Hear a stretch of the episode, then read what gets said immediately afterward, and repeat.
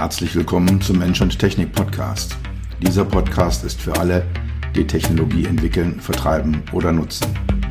Für alle, die immer mal wieder das Gefühl haben, dass Technologie sie überrumpelt oder beherrscht. Für alle, die verstehen wollen, was Technologie mit uns macht und wie wir unser Leben zurückbekommen. Dieser Podcast ist für die, die Technologie sexy machen wollen. All die, Produktentwickler, Designer, UX-UI-Profis, Produktmanager, CTOs, CEOs und für dich. Mein Name ist Dr. Peter Röska, für meine Freunde auch Dr. Peter. Ich bin dein Gastgeber und freue mich, dass du dabei bist. Wir haben heute eine Premiere hier beim Mensch und Technik Podcast. Es ist der die erste Podcast-Folge, die erste Episode mit einem Interviewpartner. Es ist also die erste Interviewfolge, die ich in diesem Podcast habe. Ich habe äh, dazu einen Menschen gewinnen können, äh, den ich auf der einen Seite persönlich sehr schätze, weil er ein äh, sehr reflektierter Mensch ist. Ihr werdet es in dem Podcast auch hören. Und auf der anderen Seite ist er ein Manager, ein Top-Manager, der viel bewegt, der viel tut, ähm, der ähm, aus dem quasi nichts eine Firma hier in Deutschland hochgezogen hat und den ich auch deswegen sehr, sehr schätze. Es ist Boris Yitsukata, CEO hier in Deutschland von Goodpatch. Was Goodpatch macht, wird er im Rahmen des Interviews erzählen. Ähm, auch etwas über seine persönliche Lebensgeschichte. Er hat eine starke Affinität zu Japan. Da konnte ich natürlich nicht äh, umhin, ihn zu fragen, äh, wie es denn so mit der Technologieentwicklung in Japan aussieht, auch im Vergleich User Experience, Einstellung der Menschen zu Technik, äh, im Unterschied zwischen, zwischen Deutschland und Japan. Es ist super spannend, äh, super reflektiert geworden. Ich wünsche euch viel, viel Spaß mit der ersten Interviewfolge im Mensch und Technik Podcast.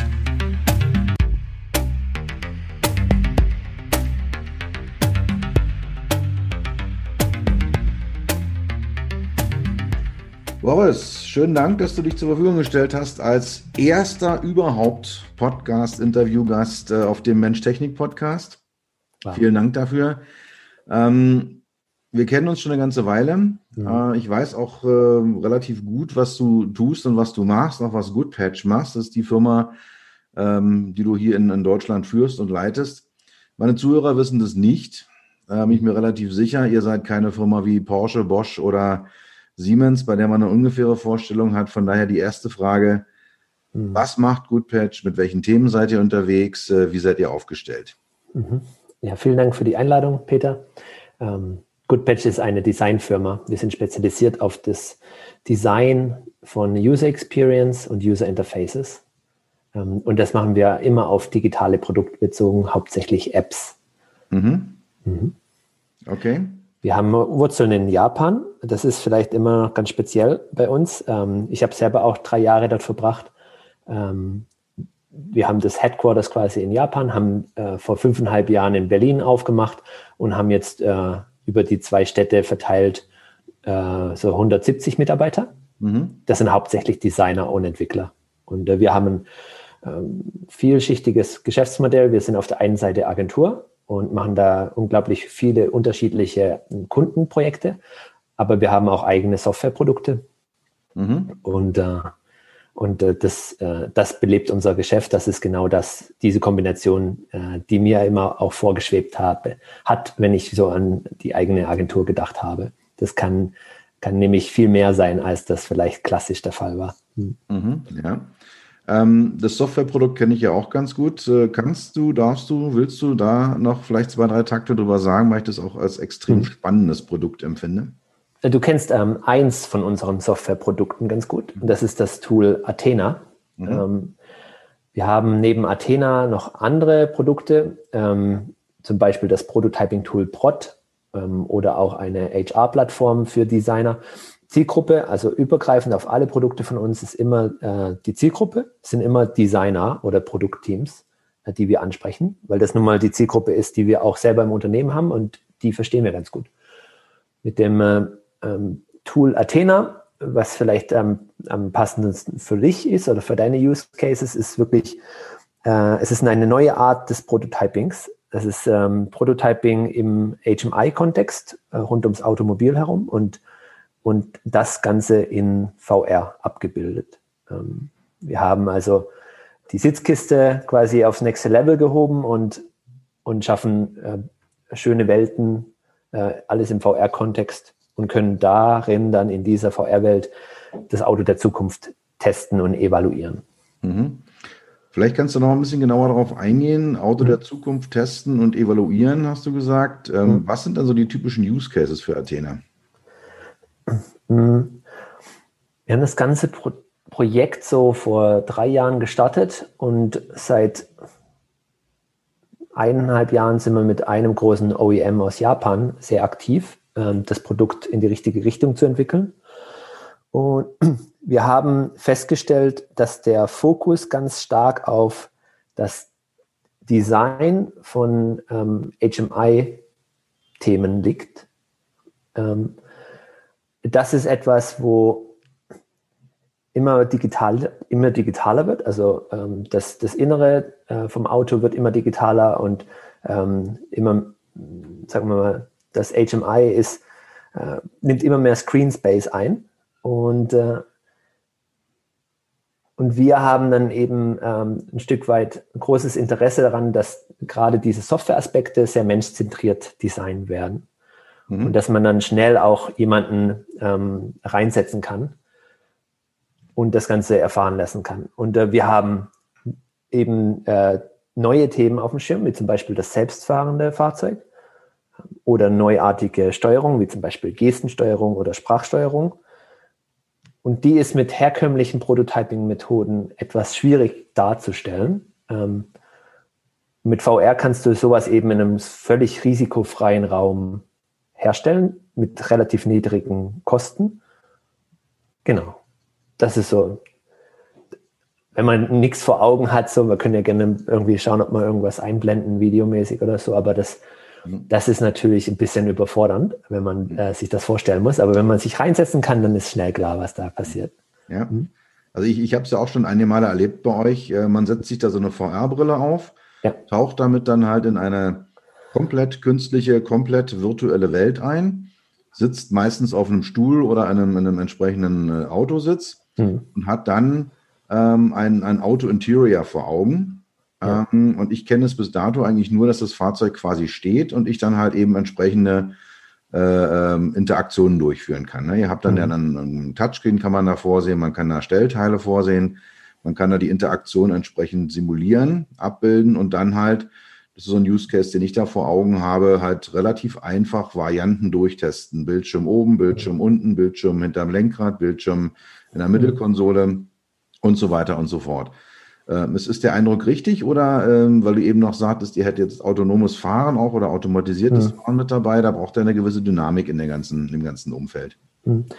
Ja, der, ich denke, dass der Unterschied von dem Stand, den du damals noch erlebt hattest, sich so hin weiterentwickelt hat, dass wir jetzt auch mit dem Auto äh, losfahren und wir haben äh, neuartige Prototyping-Tools, auch Third Parties eingebunden, wo Events in der Umgebung dann auch wieder zurückspielen auf deinen digitalen Prototypen und auch der Proto digitale Prototypen äh, Auswirkungen hat auf die digitale, auf die virtuelle Umgebung. Also das heißt, ähm, speziell reden wir hier zum Beispiel über Protopie-Integration. Ähm, dieses, dieses Prototyping-Tool, das hat den großen Vorteil, dass du eben Hardware auch mit einbinden kannst in deine Software-Prototypes.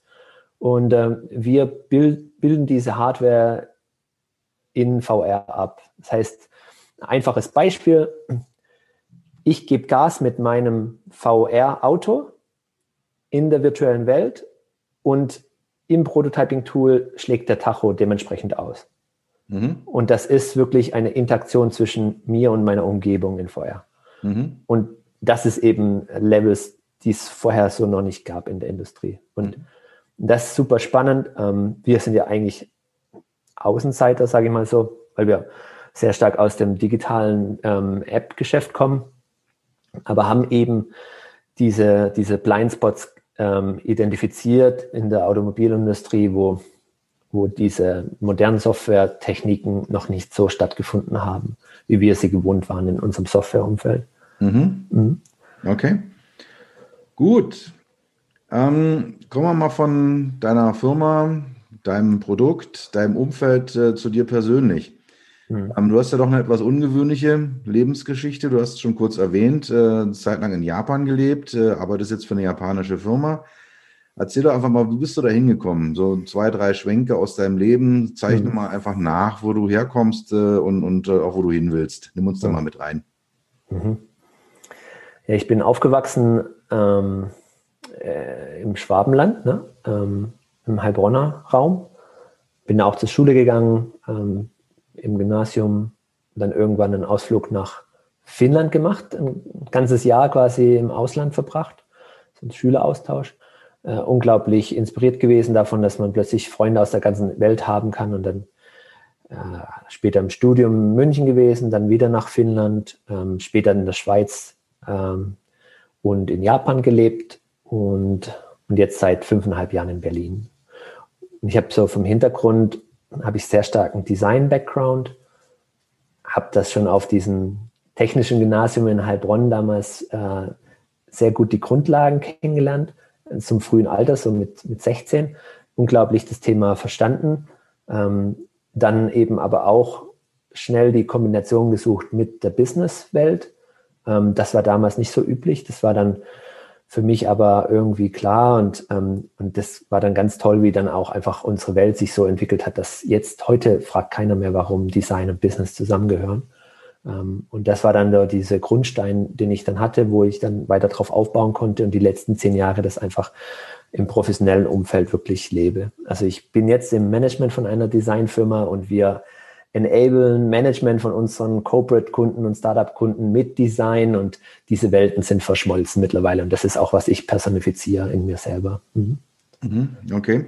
Ja, es, es, ist super spannend, weil also, ja, wir wissen das, dass Design und Business zusammengehört und dass Design auch einen, einen Return on Invest hat, also dass man wirklich Geld verdienen kann mit gutem Design. Ja. Ähm, das ist aber an vielen, äh, bei vielen Leuten, auch bei vielen Managern überhaupt noch nicht angekommen. Ja, naja, wir brauchen halt irgendein HMI, mach mal ein paar bunte Bilder. Mhm. Ähm, aber ich muss meinen neuen Prozessor, mein neues Betriebssystem, meine neue Software, meine neuen Schnittstellen irgendwie kommunizieren. Ja. Also ich denke mal, äh, das ist, äh, ja, da, da, haben wir eine ähnliche Erfahrungswelt gemacht. Und äh, ich stelle es auch immer wieder fest, dass eben diese, diese Erkenntnis, dass das zusammengehört äh, und dass man halt eben auch wirklich Geld verdienen kann mit einem guten mhm einer guten User Experience, mit einem guten HMI-Design, die setzt sich weitgehend, weitgehend durch. Mhm. Wenn wir bei dem Thema sind, was sind denn so, wenn du zurückblickst, deine größten Erfolge, deine größten Learnings? Ich möchte das Wort Misserfolge vermeiden, weil wir gehen ja davon aus, wir haben natürlich keine Misserfolge. Entweder haben wir Erfolg oder wir lernen. Mhm. Was sind so deine größten Erfolge und was sind deine größten Learnings gewesen in den Jahren, die du aktiv bist in der Szene? Ich denke immer wieder, es ist spannend, wie bestimmte Entscheidungen im Leben ähm, etwas zu tun, dann eben wieder neue Perspektiven aufweisen. Und wäre ich damals quasi zum Beispiel nicht links gegangen, sondern vielleicht rechts gegangen, dann hätte ich irgendwie einen ganz anderen Weg eingeschlagen und hätte vielleicht bestimmte Personen in meinem Leben nicht kennengelernt oder bestimmte Dinge nie äh, erleben können. Aber das ist eben äh, rückblickend immer so einfach zu verstehen oder es macht Sinn, rückblickend, connecting the dots, aber wenn du halt in der Situation selber bist, dann treibt dich irgendetwas in eine bestimmte Richtung und du weißt nicht genau, was es ist. Aber ich habe immer große äh, Schlüsselmomente gehabt, wo ich mich entschieden habe, etwas zu tun und, ähm, und folge da ganz arg meinen äh, Impulsen. Ich glaube, äh, ein, ein Beispiel zum Beispiel diese Firma Goodpatch da in Tokio, da war ich damals im Masterstudium, habe hab, hab dann mich ein bisschen umgeschaut, was wäre eine spannende Firma und habe dann dieses zehn Personen äh, kleine Designstudio kennengelernt ähm, und da angefangen als Werkstudent und, und jetzt siebeneinhalb Jahre später sind wir seit diesem Jahr börsennotiert und meine Rollen haben sich so entwickelt, dass ich quasi dann vom Werkstudent äh, zum Vorstand wurde ähm, und das ist wirklich eine spezielle Journey, die mich, ähm, also natürlich erstmal so ein bisschen stolz macht, weil,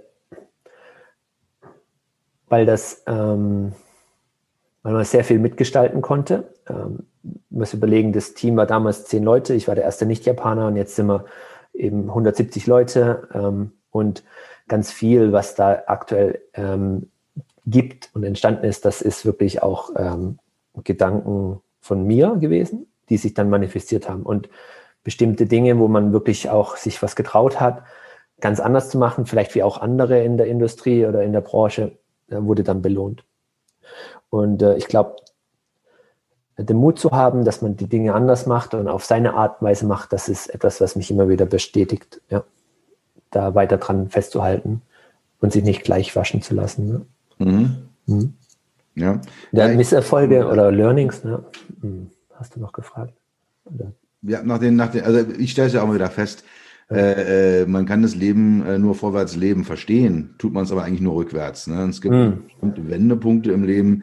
Man ja. feststellt, okay, wenn ich an dem Tag nicht genau dort gewesen wäre, wäre wahrscheinlich mein Leben komplett anders verlaufen. Ich hätte komplett andere Sachen gemacht und ähm, ist immer super ja. spannend und ähm, manchmal stelle ich mir vor, man könnte diese Momente, während man sie lebt, identifizieren. Ja, und dann denke ich mir, nee, eigentlich ist es ganz gut, dass es nicht möglich ist, sondern dass wir uns immer, und da sind wir uns ja auch relativ ähnlich, äh, auf so ein gewisses Bauchgefühl, auf eine Intuition verlässt, ähm, auch so äh, sich darauf verlässt, das Leben wird die richtigen Dinge für mich bereithalten. Und mhm. äh, wenn es dann so passiert, dann ist es gut, dass es so passiert.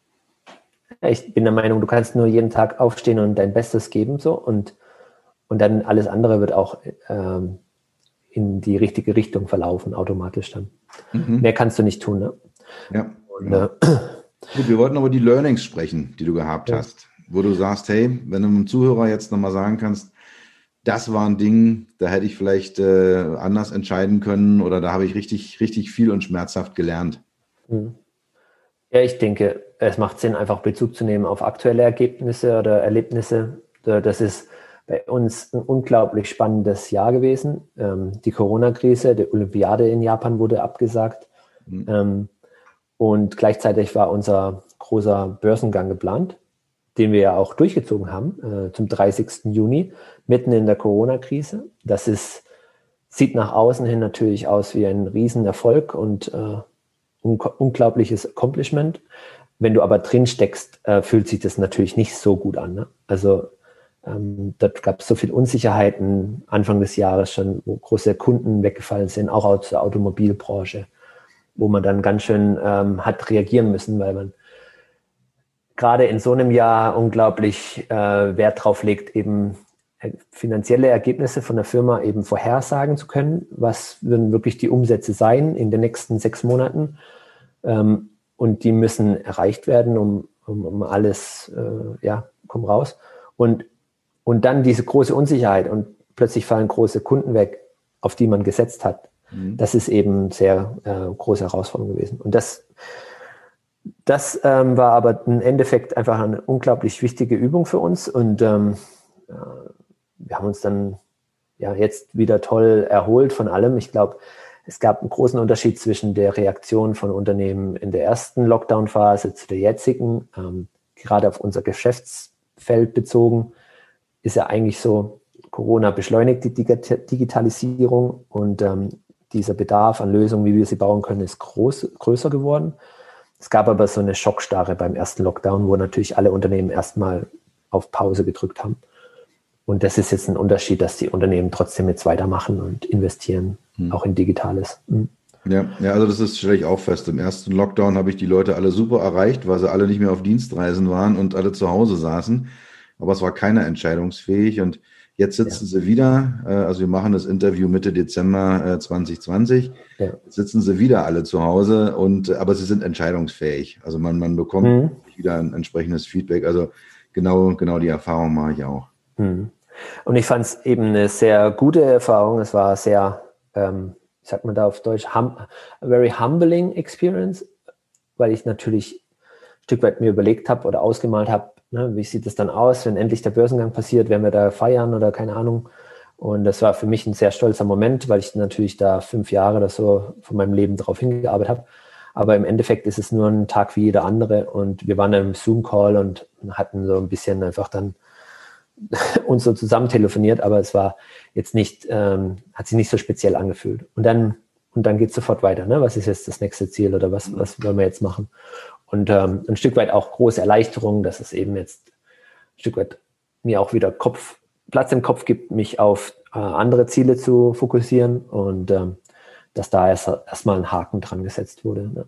Mhm, ja. Aber das, du kennst dieses Bild, ne? So, ähm, what, what people think success looks like, ne? mit so einer geradlinigen Kurve nach oben und what success really looks like. Und das ist viel hoch und runter. Ja, ja, ja. Ja, es sieht ja nach außen immer alles super easy aus und wir geben uns ja auch alle Mühe jetzt, äh, ob es auf LinkedIn ist oder auf Instagram oder auch sonst, wie das alles immer richtig easy und glänzend aussehen zu lassen. Und ähm, wenn man einfach ein paar Jahre in, arbeitet in diesem Umfeld, weiß man, ja, es ist sicher vieles auch glänzend und wunderschön. Mhm. Es gibt aber auch andere Dinge, die einfach nicht, nicht so laufen, wie man es äh, gerne möchte. Und das sind auch die, an denen man dann wächst und an denen man entsprechend äh, ja wächst und sich seinen, seinen, seinen Charakter schärft und seine, seine Einstellungen schärft. Ja. Entscheidungen zu treffen ist auch immer die große Herausforderung. Ähm, wenn du Verantwortung hast für Unternehmen und Mitarbeiter, und gerade wenn du eigentlich auf einen sehr selbstorganisierten Arbeitsstil setzt, mhm. dass du sagst, ihr, ihr, könnt alle selbst entscheiden, ihr seid groß, ihr seid ein eigenständiges Team und, und dann plötzlich doch wieder eingreifen zu müssen und bestimmte Entscheidungen, unliebsame Entscheidungen zu treffen, ist dann immer so ein Konflikt. Ne? Ich sage immer, äh, nur unliebsame Entscheidungen sind Entscheidungen. Ähm, alles andere oder schwierige Entscheidungen sind Entscheidungen. Alles andere entscheidet sich von alleine oder ist offensichtlich. So. Und ja. Hm, das habe ich auch dieses Jahr wieder sehr stark gemerkt. Hm, ja, ja, wobei ich mal festgestellt habe, dass gerade schwierige Entscheidungen eigentlich die einfachen Entscheidungen sind, weil wenn du drei Optionen hast und du kannst dich überhaupt nicht zwischen den dreien entscheiden, dann müssen mhm. alle ein gewisses Maß an Attraktivität haben. Das heißt, am Ende mhm. kannst du würfeln. Ja, halt ja. eine Erfahrung, die ich auch gemacht habe. Am Ende, wenn, wenn ich überhaupt nicht entscheiden kannst, dann nimmst du halt einfach eins und ja. musst dann damit leben, dass es unter Umständen halt äh, dir der Gedanke kommt, hätte ich damals an diesem Wendepunkt anders entscheiden mhm. oder entschieden. Ja, aber das ist halt, äh, äh lebst das Leben eben vorwärts. Ne? Mhm. mhm. Gut, ähm, ist ja der Mensch- und Technik-Podcast. Ja. Es geht bei mir immer um das Verhältnis von Menschen zu Technologie. Ja. Und ähm, ich finde es immer super spannend, äh, das gesamte Thema interkulturelle. Ähm, mhm. HMI-Design, interkulturelles HMI-Design, interkulturelle Unterschiede. Ähm, und man tappt da natürlich, ich bin mir der Gefahr völlig, völlig äh, bewusst auch immer gerne Stereotypen rein, indem man sagt, die Japaner, die Chinesen, die mhm. Amerikaner, die Deutschen. Hm. Aber trotzdem hilft es einem ja, wenn man solche Personas hat, wenn man solche Vorstellungen hat, über seine Nutzergruppen Technologie zu designen. Und wenn ich mhm. jetzt hier mal einen äh, Japan-Kenner, einen Japan-Fachmann habe, kommst du natürlich nicht darum, mir zu erklären, äh, meine, du bist, hast in Japan gelebt, du bist mit einer Japanerin verheiratet, arbeitest mit einer, Japaner, äh, bei einer japanischen Firma, äh, bist da im Top-Management. Ähm, was äh, sind aus deiner Sicht die Unterschiede zwischen Japan und Deutschland äh, in der Nutzung von Technologie, in den Anwendungen, Entwicklungen? Was sind die Unterschiede in den Trends? Also wo siehst du da die großen, großen Unterschiede als Mensch, der so zwischen diesen zwei Kulturen lebt und in beiden sich auskennt? Mhm. Also das Thema beschäftigt mich natürlich schon viele, viele Jahre. Ich glaube, das ging los mit vor 15 Jahren ungefähr, wo mein heutiger ähm, Schwager, japanischer Schwager, äh, uns in Europa besucht hat und, und einfach mega cool mit dem, mit dem Videotelefonie schon zusammen äh, also stattgefunden hat. Also er hat ein aufklappbares Handy und hatte Videotelefonie gemacht. Ne? damals von Italien nach Japan. Und, und es war so normal. Äh, und das, sowas habe ich vorher noch nie gesehen. Und, und, und da habe ich gemerkt, es ist in vielerlei Hinsicht schon ziemlich viel weiter. Und ich fand es immer spannend, wenn man sich die japanischen Technologien angeschaut hat. Es gab bestimmte Technologien, die wir äh, in Deutschland übersprungen haben. Also wir haben, wir haben bestimmte Sachen gar nicht mitgemacht groß. Ich habe zum Beispiel das Internet auf dem Handy damals. Das ging bei uns damals noch nicht wirklich. Das hat dann auf dem Nokia teilweise stattgefunden, aber nicht wirklich. Erst mit dem iPhone kam das. In Japan gab es die klappbaren Handys schon längst mit Internet ausgestattet. Das haben wir aber ein Stück weit geskippt, haben wir einfach verschlafen oder nicht gebraucht und dann Jetzt hat ja jeder Internet auf dem Handy. Andere Beispiel gab es zum Beispiel, ähm, weiß nicht, ob du Minidisc-Player kennst, mhm, aber ja. das war ein kleinere Format und ich glaube, ein Kumpel von mir in Deutschland hatte, hatte so einen, aber es hat sich nicht Mainstream durchgesetzt. Wir haben ein Stück weit CD-Player gehabt und haben dann einen USB-Stick gehabt und wir haben auch diese Minidisc einfach geskippt, aber die war in Japan mega erfolgreich. Mhm. So, solche, solche Dinge habe ich öfters beobachtet. Ne? Ähm, zum Beispiel diese, diese ja, Washlets, äh, eins der, eine der besten Innovationen aus Japan, diese Toiletten, die beheizt sind und auch mit, mit äh, Spülung und so und äh, selbst mit, äh, mit Gebläse unten dran und so, das völlig funktional und, und da hast du ein, ist ein traumhaftes Erlebnis, weil du einfach äh, diese Art von Hygiene so auch nicht kennst. Und das, diese Washlet-Toilette sehe ich jetzt auch nicht bei uns sich durchsetzen. Ähm, mhm. Aber wer weiß, was in, keine Ahnung, in 15 Jahren passiert hier. Mhm. Ähm, ja. Und dass dieses Voraussein und gleichzeitig etwas fast schon wieder zurück sein, finde ich super spannendes Gegen, Gegensatz. Also ähm, ich beschreibe oft die japanischen äh, Innovationen so ein bisschen als Retro-Futurism. So fühlt sich das auch an, wenn du in Tokio mal aufschlägst. Ich weiß nicht, ob du schon mal dort warst, aber du hast, es fühlt sich wie neuartig an, aber auch sehr alt. Das ist einfach, weil diese Dinge oft jetzt mittlerweile 20, 30 Jahre alt sind und damals unglaublich modern waren, heute immer noch aktuell sind, aber irgendwie, ja, so spannend irgendwie dann doch nicht.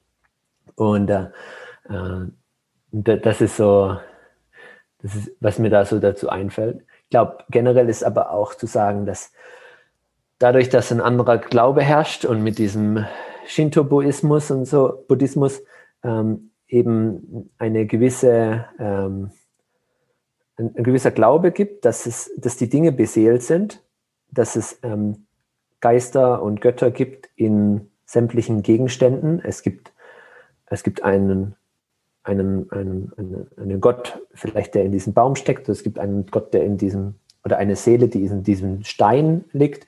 Und, und so ist auch ein Stück weit Offenheit da, das Beseelte auch vielleicht in technischen Gegenständen zu sehen.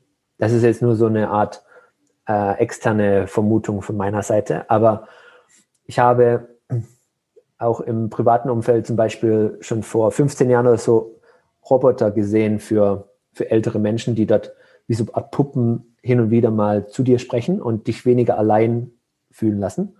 Und sowas fand ich auch mega spannend damals schon, also dass sowas so akzeptiert wird. Und, ähm, und die, die, Puppe meldet sich alle halbe Stunde und äh, ja, sagt, sie ist müde oder sie, sie ist schläfrig oder sie ihr ist ein bisschen kalt oder so. Und, ähm, und, und das war aber ja nur eine sprechende Puppe. Das war aber für mich eine Art Roboter schon damals. Ähm, und äh, das, ist, das sind so Themen, die wir, die wir uns abschauen können. Ja. Mhm. Die sicherlich auch hier relevanter werden, wenn die äh, älteren Menschen hier immer mehr alleine sind wie in der jetzigen Zeit oder ne, ein Stück ja. weit äh, Beschäftigung brauchen oder Unterstützung brauchen könnten. Mhm. Ja. Ja, super spannend. Also ich habe es auch immer so wahrgenommen, wenn ich äh, in Japan war oder mit Japaner, Japanern zu tun hatte. Ja. Ähm, diese Mischung aus dieser Hightech-Orientierung, mhm. zum Beispiel diese, diese Puppen oder auch so diese, diese Beseeltheit von Technologie. Ja. Und auf der anderen Seite dieses sehr, sehr konservative in vielen Punkten. Also ich empfinde die japanische Gesellschaft immer als sehr bewahrend auch und traditionsbewahrend in ihren Traditionen sehr, sehr mhm. stark festhängend. Mhm. Gott sei Dank. Und ich hoffe, dass auch viele junge Menschen dann eben da wieder mehr drauf kommen, dass das eben sehr wichtig, sehr wichtig ist. Mhm. Okay. Es gibt ja so viele, äh, sag mal, Craftsmen und so, die, die wahrscheinlich alle irgendwo Söhne oder doch Töchter haben, die eigentlich das Geschäft wunderbar weiterführen könnten, aber vielleicht kein Interesse dran haben. Und, ähm, und dann gibt es wiederum fast schon die nächste Generation, die sagt, oh, warum stirbt sowas aus oder warum mhm. wird sowas nicht weitergemacht? Das ist so unglaublich. Redest, redest du jetzt über Deutschland oder über Japan? Von Japan noch, ja. Okay. Mhm. Weil es ist ein Phänomen, was wir in Deutschland auch haben, diese ganze Nachfolgeregelung. Also mhm. ganz einfach, der Bäcker bei mir unten an der Ecke, ähm, der hat zugemacht, äh, weil der Alte in, in, in Rente gegangen ist, in Ruhestand mhm. gegangen ist und der Junge hat gesagt, ich stelle mich ja nicht morgens um drei in die Backstube, der ist jetzt Lehrer an einer Berufsschule für Bäcker geworden. Hm. Ja, und so stirbt halt eben auch so dieses lokale Handwerk äh, aus, weil einfach Nachfolger fehlen. Und es ist spannend, dass du das auch bei Japan erzählst. Hm. Und dann ist vielleicht dann der, der Enkel, der hm. jetzt vielleicht äh, studiert oder so, der hat dann vielleicht wieder ganz anderes Interesse dran und, äh, und, und kann es vielleicht doch noch retten. Mhm, okay. Ja. Gut, spannend. Ähm, aus deiner Sicht, du bist ja auch in der technologischen Welt unterwegs, in Technologie, du redest mit äh, diversen mhm. Kunden, Klienten, mit Autoherstellern, mit Hightech-Firmen. Ich kenne ja auch ein paar von deinen äh, Kunden. Mhm. Ähm, aus deiner Sicht, was sind die Next Big Things? Was kommt auf uns zu, generell in der Technologie und vielleicht auch im speziellen Fokus im äh, Automobilbereich? Mhm. Boah, große Frage. Ja. Ähm, wie ich die natürlich immer beantworten kann für mich und für uns sprechen, ist halt, dass bei all der Techno technologischen Weiterentwicklung wir immer ein Stück weit uns orientieren können an den Menschen und den menschlichen Bedürfnissen, die sich nicht so rasant ändern werden, wie wir das immer unterstellen. Und wir sollten uns quasi dann immer darauf fokussieren, äh, erstmal zu verstehen, was der Mensch denn eigentlich braucht und äh, wie wir da diese Bedürfnisse decken können. Und wenn wir dann spezielle neue Technologien anwenden können, umso besser, aber es ist kein Muss und wir sollten uns e-, eher am Menschen orientieren statt an der Technologie. Das ist so die sichere Antwort von meiner Seite. Mhm, ja. Ähm, und ähm, und da ist eher der Trend dazu, dass es weniger wird und dass wir durchaus eben halt auch äh, Rückzugsorte schaffen und ganz uninnovativ wieder unsere Leben leben, ähm, weil wir sonst eben ständig immer vernetzt sind. Ne? Mhm. Und dass, dass der Knopf mal öfters ausgestaltet wird und so, das, das wird noch häufiger kommen, denke ich auch in Zukunft. Ne? Mhm. Und, ähm, und dann generell ist, ist glaube ich, zu sagen, wenn es um Technologie geht, dann ist es so, dass wir eben durch äh, KI unterstützt eben halt nochmal Technologie ganz anders erleben werden. Die Technologie wird dann auch weniger aufdringlich und weniger jetzt plakativ sein mit Devices und Screens und äh, immer aktiv etwas zum An- und Ausschalten, sondern es wird natürlich dann auch gleichzeitig mehr uns einfach natürlich umgeben und verschwinden obwohl wir immer noch vernetzt sind. Ne? Mhm. Und durch KI äh, wird unser Leben noch einfacher gemacht werden und die Dinge werden noch seamlesser miteinander alle auch integriert sein. Mhm. Und, und das ist spannend. Wir haben auch bei uns im Berliner Office jetzt eine AI-Firma mit als, als, als quasi Untermieter. Wir tauschen uns da sehr stark aus. Sind für uns als Designer auch extrem spannende ja, neue Themen. Ähm, und so lerne ich gerade passiv von unseren Mitbewohnern. Die heißen Kineo AI und ähm, die teilen uns das Office. Ähm, und, und, und das ist auch äh, spannend zu sehen, was da für eine Nachfrage gibt aktuell und aus dem mhm. Mittelstand auch. Ne? Das ist natürlich immer schnell gesagt, AI, irgendwas mit AI, aber ähm, wenn es nachher wirklich umgesetzt wird, ist das schon nochmal ähm, Augenöffnen, weil nämlich ganz neue Services und Produkte entstehen können, die so, her, so oder auch neue Firmen entstehen können, die es vor dem AI-Zeitalter so noch nicht gab. Mhm. Mhm. Ja, also finde find, find ich super. Also KI, klar, ist für mich auch eine der, eines mhm. der Themen, was, was äh, ganz stark kommen wird. Und äh, bin ja sehr, sehr dankbar, dass du auch nochmal den Nutzerfokus nach vorne getragen ja. hast. Das ist ja meine große Message, mit der ich unterwegs bin. Mhm. Ähm, und dann eben auch verbunden damit, äh, ich, ich sage es immer, es gibt diesen, diesen schönen Spruch, I want my pre-Internet brain back. Mhm. Oder I miss my pre-Internet brain. Ähm, mhm. Eben, äh, die, dass, dass der Mensch ja eigentlich gar nicht gemacht ist für die Welt, die er sich geschaffen hat. Also wir schaffen uns ja ständig mit Technologien neue äh, eine neue Umwelt und setzen uns dir der dann brutal und, und, und rabiat aus und stellen mhm. fest, nee, es trifft ja unsere tiefen Bedürfnisse eigentlich gar nicht und äh, müssen dann halt nochmal Hausaufgaben machen und schauen, wie wir dann die Technologie so anpassen können, dass sie ein echtes Bedürfnis auch am Ende befriedigt. Mhm. Aber das, das Bedürfnis, zum Beispiel Musik zu hören, war ja schon vielleicht bei unserer Vor- Ur-Urgroßvater vielleicht schon gegeben, ne? Und mit einem Grammophon oder so. Und dann, dann kam irgendwann das Radio, dann kam der Walkman, ne? Ähm, und dann kam der Mini-Displayer und dann kam der USB-Stick und dann, und dann kam der iPod. Und, äh, und heute gibt es Shopify und es ist immer noch dieses selbe, ich will meine Musik äh, hören, wenn ich will und ich will sie bei mir haben. Und im Endeffekt kann man sich aber ähm, immer noch am selben Grundbedürfnis orientieren. Ne? So, und mhm. Technologie bietet andere Möglichkeiten, das zu führen. Ich habe, also das auf AI bezogen, vielleicht noch konkretes Beispiel dazu zu, zu geben, ist dieses Mitdenken von der Software. Die Software denkt mit für mich. Ich, ähm, ich habe im englischen Sprachgebrauch diesen Begriff äh, Agentive Design. Die App teilt mir mit, es hat da gerade was für mich gemacht. Ähm, es hat mich nicht wirklich um Erlaubnis gefragt. Es hat es, diese, diese eine Sache schon für mich erledigt. Mhm. Zum Beispiel, äh, ne, wie ich, wie ich äh, wie allein mir Google vorschlägt, wen ich zu diesem Meeting einlade, basierend auf meiner äh, Nutzung vom Kalender. Und so, oder autokorrekt werden mir schon die Wörter im Mund gelegt quasi. Ähm, oder wenn ich auf, auf verschiedenen Plattformen unterwegs bin. Und, und dieses Agentive Design, das, das kann man nochmal eine, eine Stufe weiterdenken, ne? dass wirklich mehr Arbeit abgenommen wird. Mhm. Ja, ja.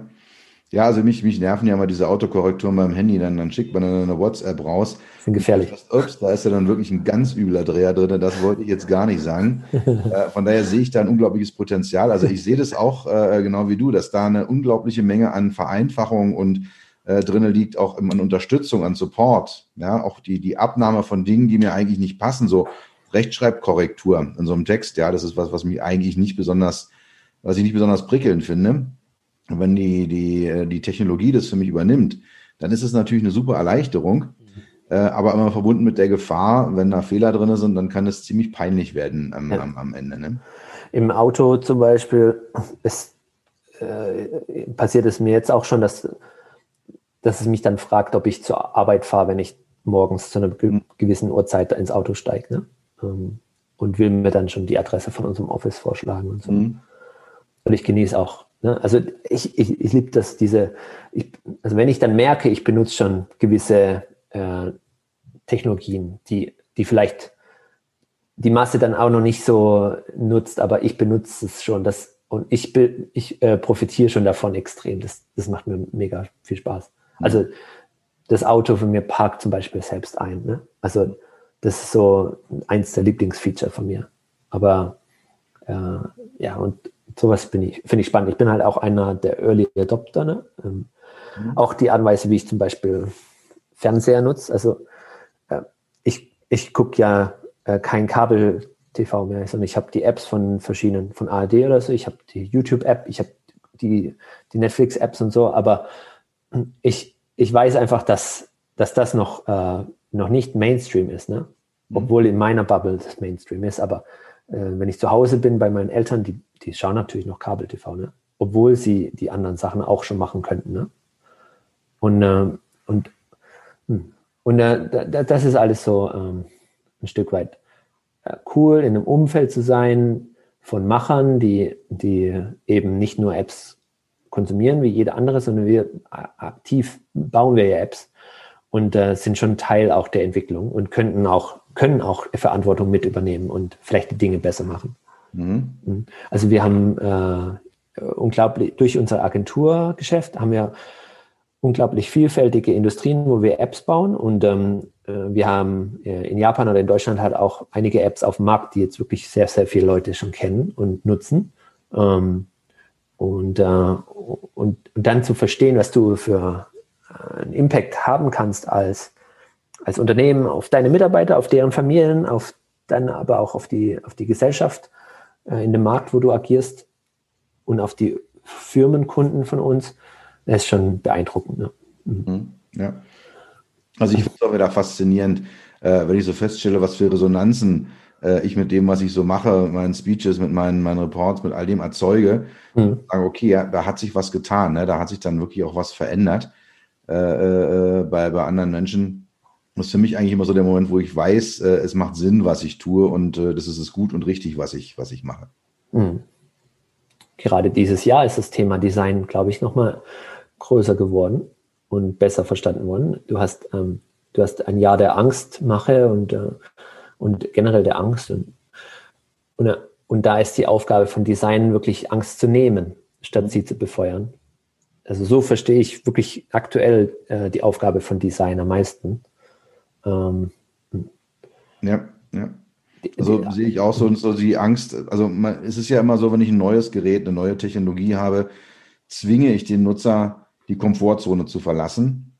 Und eben diese Angst, die Komfortzone zu verlassen, jetzt eine neue Funktion zu nutzen, also deine Eltern zum Beispiel dann eben doch mit der ARD-Mediathek-App vertraut zu machen und sie nicht einfach nur Kabelfernsehen schauen zu lassen. Mhm. Ähm, und wenn man das hinbekommt über ein Design, über ein, ein gutes User Interface, über eine saubere HMI-Gestaltung, mhm. äh, ich finde auch, das sind einfach so Erfolgserlebnisse, wo man dann merkt, wir machen wirklich das Leben anderer Menschen dadurch besser, mhm. dass wir einfach die Technologie besser machen. Mhm. Früher hattest du noch Angst, beim Computer irgendwas kaputt zu machen, ähm, ne? ähm, weil du ihn nicht richtig bedient hast. Und das ist mit Apple schon besser geworden. Ne? Ja, ja, ja. Mhm. Gut, wunderbar. Ähm, wir kommen zum Ende. Wir nähern uns dem Ende. Mhm. Ähm, zum Schluss einfach nochmal an dich die Frage, möchtest du meinen Zuhörern, meinen Podcast-Zuhörern noch irgendeine Message mitgeben? Irgendwas, was wir noch nicht besprochen haben? Irgendein Thema, was dir auf, den Herz, auf dem Herzen brennt, auf der Seele brennt? Möchtest du die letzten Minuten nutzen, um dort nochmal für meine Hörer was zu hinterlassen? Mhm. Ich nehme an, dass auch einige eben äh, in Managementfunktionen sind von digitalen Teams oder Produktentwicklungsteams. Ich glaube, in unserem Alltag, und das habe ich dieses Jahr halt auch wieder festgestellt, wie viel Zeit können wir eigentlich auf Kreativität hm, anwenden? Äh, wie viel Kreativität lassen wir in unseren Teams zu und, und wie viel äh, Zeit und Energie investieren wir in Prozesse oder in äh, Fleißarbeit. Ich glaube, das ist so eine große Motivation von mir, dass wir in unserem ähm, Teamalltag eben wirklich Kreativität wieder zulassen und fördern. Mhm. Die Momente des Flows, wo, äh, wo wirklich so eine Art Lichtblicke passieren oder Breakthrough-Momente und das, das ist hoffentlich etwas, wo wir wieder mehr Umfeld schaffen in verschiedenen Organisationen, dass sowas passieren kann. Mhm. Das ist so großes Thema für mich aktuell auch. Okay. Weil man natürlich oft reflektiert, ne? Ähm. Ja. Super. Ganz, ganz herzlichen Dank, Boris. Ähm, war super spannend, mit dir zu reden. Ich rede auch sonst gerne mit dir. Ich habe auch unser Gespräch äh, damals bei diesem, diesem bayerischen äh, Bierrestaurant, äh, was wir da gehabt haben, noch in sehr, sehr präsenter ja. Erinnerung. Das ist für mich immer unglaublich inspirierend. Herzlichen Dank, dass du die Zeit genommen hast. Danke dir. Das ganze ja. Thema und wünsche dir alles Gute frohe Feiertage und bleib einfach gesund. Dir auch. Vielen, vielen Dank, Peter. Ja, mach's gut und bleib gesund. Ja. Alles klar, danke. Ciao. Ciao. Das war's für heute. Ich bedanke mich dafür, dass du Zeit mit mir verbracht hast. Ich hoffe, du konntest etwas mitnehmen und etwas für dich tun, was dir keiner mehr nehmen kann. Für einen weiteren Austausch findest du mich auf LinkedIn, auf meinen Webseiten www.peter-röska.com und www.beyond-hmi.de.